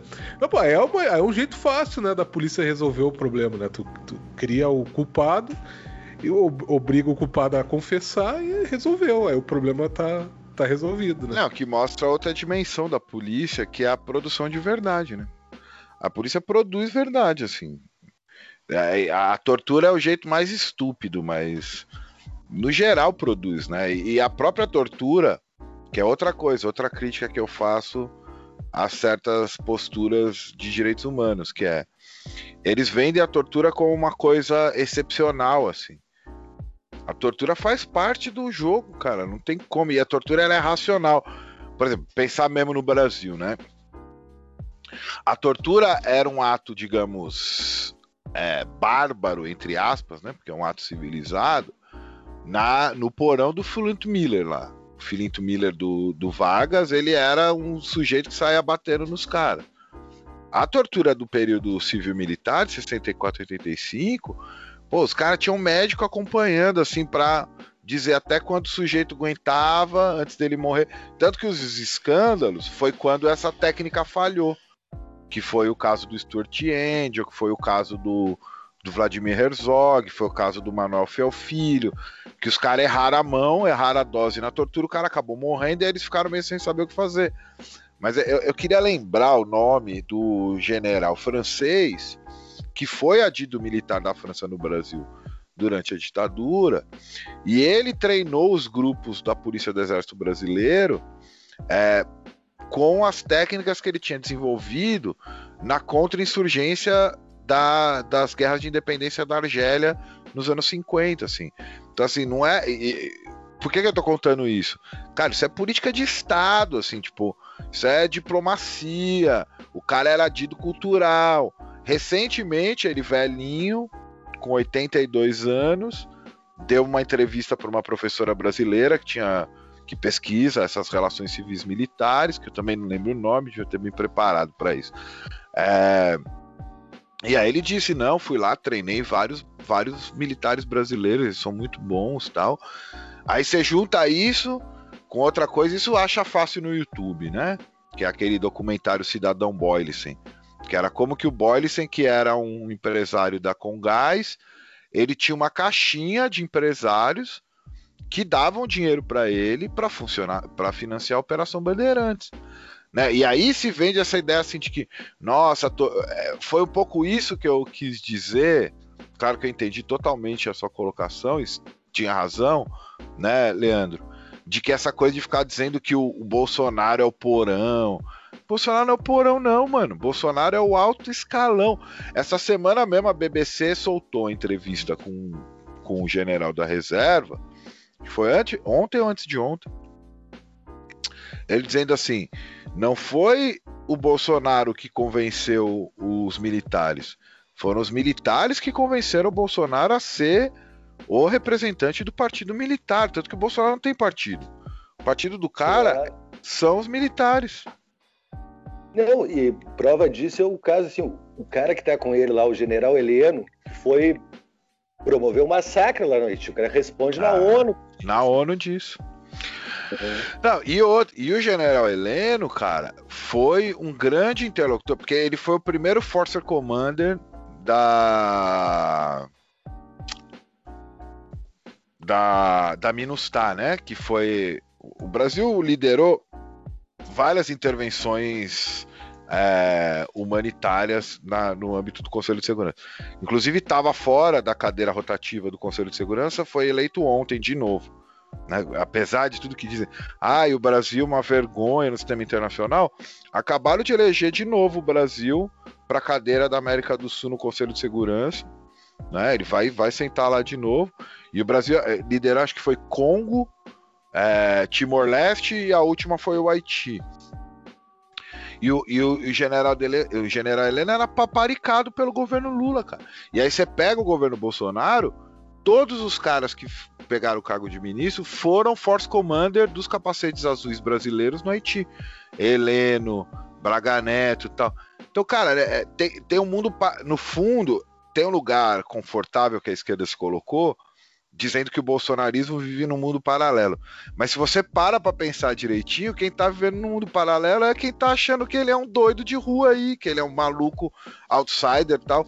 O cara tá assim, ele tá com ele tá com os militares, com as mineradoras, várias. Eu, eu morei no Espírito Santo, né? No, no, no, semana passada vocês gravaram é, aí sobre isso, com as mineradoras e com o agronegócio. Não tá com todo o agronegócio. Tem um racha ali de uma outra galera que acho que segue um pouco a Cátia Abreu e tal, mas O cara tá com todo. E aí o que, que vai acontecer?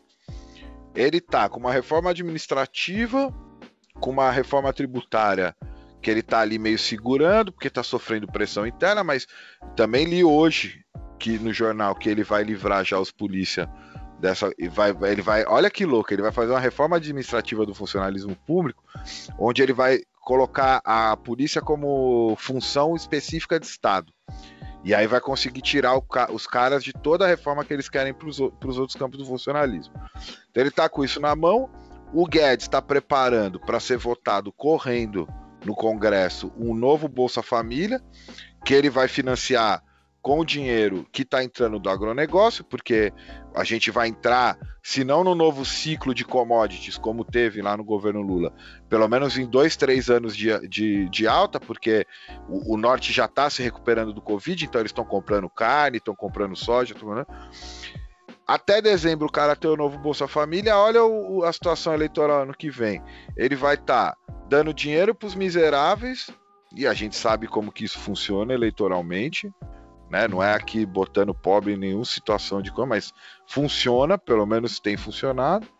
Ele vai estar tá com o apoio desse, dessa, dessa parte rica, né? Dessa realmente parte rica do Brasil.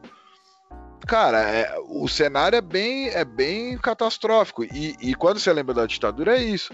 Você teve tanto colaboração e cooperação técnica para tortura no âmbito internacional, como você teve apoio financeiro numa palavra da Fiesp, né? Que, mas que também a Fiesp virou uma federação de indústrias bizarra.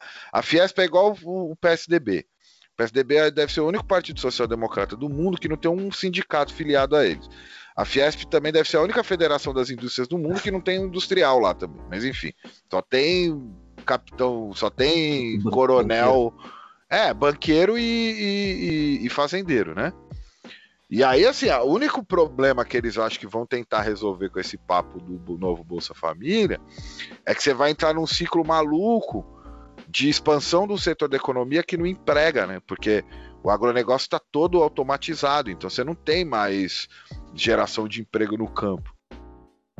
O cara tá com a faca e o queijo na mão para se reeleger, assim, esse papo aí de golpe tal, que eu acho que ele daria, assim, mas ele não vai nem precisar, cara, vai ser uma, vai ser um, e aí, assim, a gente trabalho universidade e tal, pode preparar o lombo aí, vai ser processo, porque falou no podcast mal do professor, do, do presidente. Vai ser esse festival aí, cara. O, eu não sei como é que anda nosso tempo, mas eu queria levantar mais umas coisas aí o, que o Acácio falou, né? Que é, não começou, né? Essa, essa história aí não começou com o Bolsonaro, né? Do, da violência policial. E lembrei do caso do André Caramante, que eu até anotei, né, um jornalista, que em 2012 ele pediu exílio, se exilou do Brasil, depois que ele fez uma reportagem sobre o coronel Telhada, ah. né, que ele era vereador e ele fez uma reportagem criticando, falando que o vereador tinha uma página no Facebook que enaltecia a violência, né? E aí o cara começou a receber ligação no jornal, lá da Folha de São Paulo, que ele era, e na casa dele é, ameaçando a família dele, ameaçando que vão encontrar os filhos dele, vão matar. E, e aí o cara saiu do Brasil com a família em 2012, governo PT.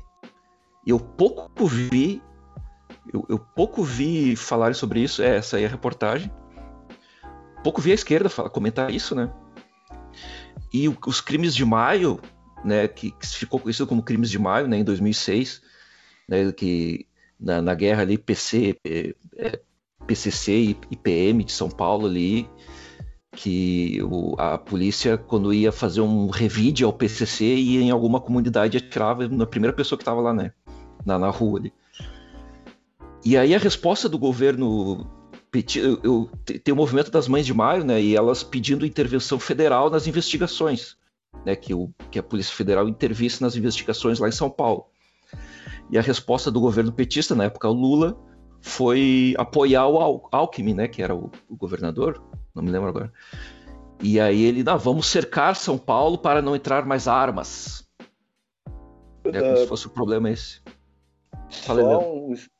Não, se eu não me engano, a partir desse momento aí de 2006 foi que surgiu a lei de drogas, né? Que colocou o tráfico lá como um crime de onda e que reverteu nisso aí, né? Na prisão estourando de traficantezinho, o cara que está ali na esquina vendendo, né? Que são esses que são presos, né? Então é aquilo, vai criando um outro problema, mas é um outro problema que também tu vai administrando de uma maneira que também se torna lucrativa, né? E também foi aí esse, esse caso no governo do PT, né? Também em 2006, porque essa lei de drogas coloca ali quem vai definir se o cara é traficante ou se o cara é usuário é o policial na hora da, da, da, da, da ação ali. Absurdo, né? E aí tu vê um monte de distorção também na própria justiça, quando vai para a justiça dependendo da, do, da fisionomia do cara, de onde o cara é e tudo mais, ele é usuário. Dependendo, ele é traficante. Né?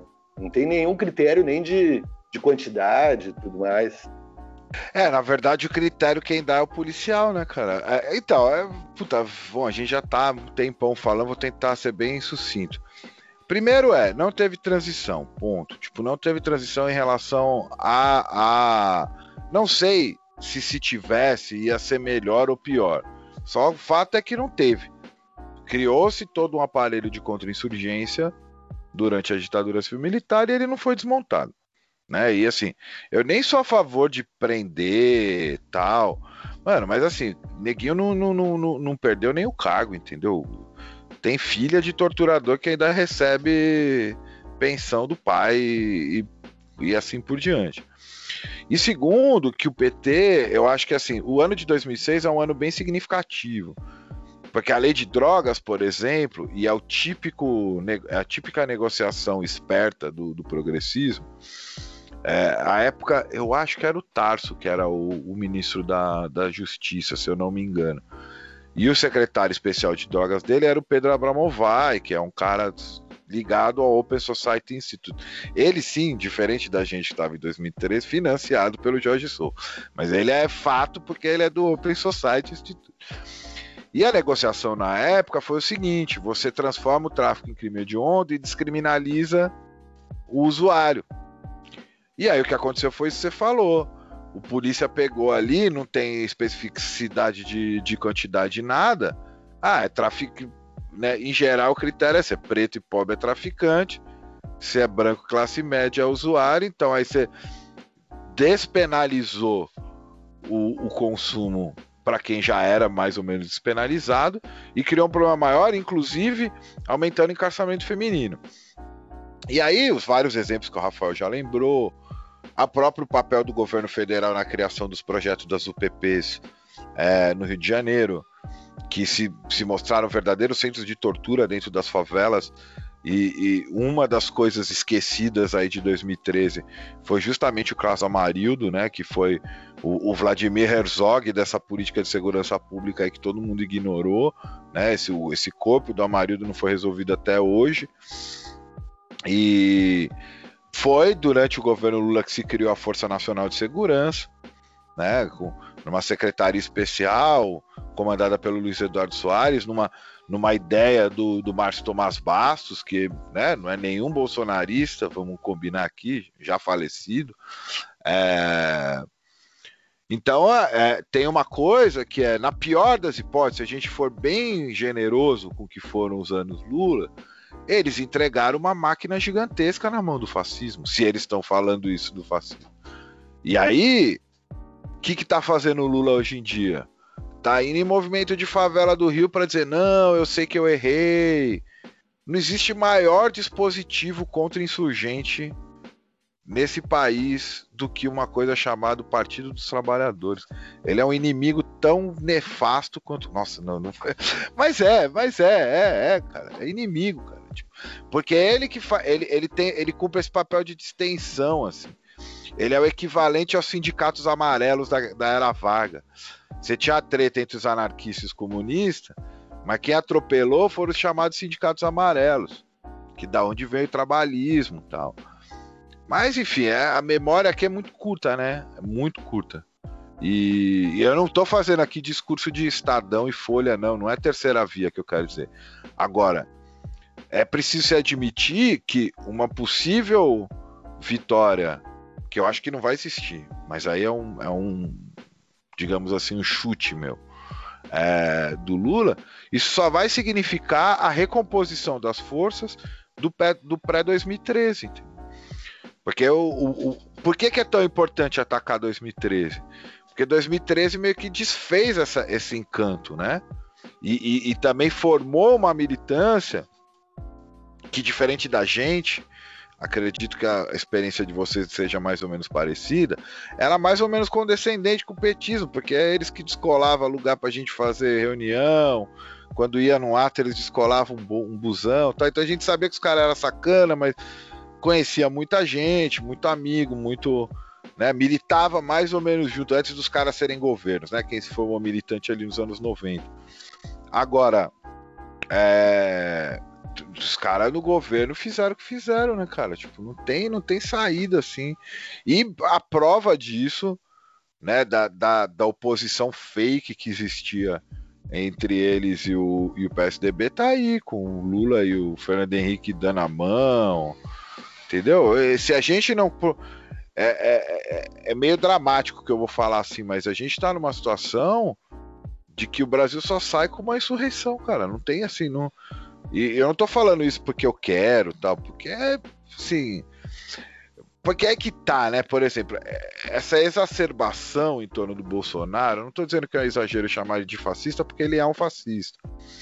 Mas no fundo, isso, isso explica um pouco o surgimento dos policiais antifascistas tem uma parte que é verdade e que a gente tá junto e que vai militar tal, mas tem uma parte que, que é necessária para o jogo eleitoral, assim, né? Tipo, olha, vamos abraçar o Lulinha Paz e Amor antes que o, mal, o malvadão do Bolsonaro nos mate, mas não é conto de fadas, né, gente? Não é tipo tratar a política como se fosse um conto de fadas do malvadão e do bonzinho. A gente vai continuar tomando no lombo, porque né, para finalizar, né? O problema é o polícia ali, mano. É o cara, é o polícia que para a menina que trabalha no supermercado, é o polícia que. Esse é o problema. E isso, para mim, prova, depois de um século XX que se degladiou entre socialismo e capitalismo, prova a superioridade das análises anarquistas. Sim, não, não tô puxando sardinha mesmo, mas, mas é real, entendeu? Porque tudo que os caras fizeram ali foi tentado. O Bakunin disse em 1600, 1864 que um Estado socialista só ia fundar uma nova classe de burocrata. O cara tava certo, o século XX deu, deu, deu razão pro cara. Dá pra ouvir a gente agora? Enfim, não sei. Beleza. Acho que a gente pode caminhar, né, Rafael? Já são. Já estamos quase duas horas de programa, muito bom. Uau, passou rápido. Fluiu massa. Foi, foi rápido. Galera, então vamos fazendo considerações finais. Léo, gostaria de começar? Não, só agradecer o Cássio, foi baita conversa, bem boa conversa. Acho que dá para fazer um outro momento, conversar mais sobre esse tema, né? Agradecer. Um, ficar a dica aí desse, desse documentário aí do caso Evandro, acho que é interessante para pensar se essa discussão sobre transição, né? Se houve essa transição. Mas enfim, uh, agradecer o Acast de novo e, e muito boa conversa mesmo. Beleza. Não, isso aí, agradecer o Acácio também, baita papo e tal. De repente, um dia a gente pode convidar o Leonel Reis para nos explicar o que, que ele quer. Pô, pô, vamos convidar. Vamos convidar. É, tentar, tentar entender. Todos, todos ouvidos. Pois é, tentar fazer essa discussão aí, né? Ver se é possível, né? Pegar... Não, não me chamem, viu? Eu tenho problema com conversar com policial, não gosto. O problema é o pessoal sair preso da conversa. É, é, Sair com voz de prisão pelo Skype aí é foda, né? eu queria agradecer o Acácio também. Eu sempre escuto o Acácio no. Eu escutei já algumas vezes aí em podcasts. E aí agora o Acácio está no nosso podcast. Pô, agradecer muito aí a, a, a presença. E dizer pro pessoal também que é, a gente perdeu o nosso Twitter. O Twitter suspendeu a gente, eu ainda não entendi por quê. O que, que aconteceu? Essa ah, censura ele, fascista ele, os... Eles me mandam colocar o. o a, a, é, atualizar o perfil, aí mando colocar o, o telefone. Eu, beleza, vou lá colocar o telefone, clico no link e o link dá erro. Hum, aí, aí não sei o que é. Mas a gente tem ainda o, o, Instagram e o Facebook, que o pessoal pode ir lá, que é arroba castcolapso. É a Big Tech contra, contra o, o, episódio, né? É, vamos ver se a gente recupera o Twitter do. Uma, só uma pro pessoal que ganhou o livro do sorteio de semana passada. Amanhã eu vou, vou postar os livros, tá? Ah, eu tava assim, não tinha os livros aqui ainda, daí agora segunda-feira eu vou mandar pros endereços. Então, Acho que até final de semana deve estar chegando. Maravilha. Você manda então, Rafael, eu boto lá no Twitter. Eu ainda não tomei ban do Twitter. tá, não, não, eu te, eu te mando o link lá pelo, pelo e-mail, WhatsApp, que seja. WhatsApp, tanto faz. Mas. Então tá. Valeu. Então é isso, eu queria agradecer também, Rafael, Leandro, Leonardo. Foi muito boa a conversa. Um salve aí para os companheiros anarquistas do Sul. A gente sempre teve aí em contato desde lá dos anos 90. Tá numa situação assim que eu acho que é isso, assim, é anarquismo ou barbárie mesmo. Quer dizer, embora a barbárie seja a civilização e essas coisas todas, então sempre que puder, que, que precisarem, pode chamar, podem contar comigo que pelo menos falar mal a gente tá podendo ainda, então a gente faz pelo menos isso. Pode crer. Então tá, valeu, até a próxima, pessoal.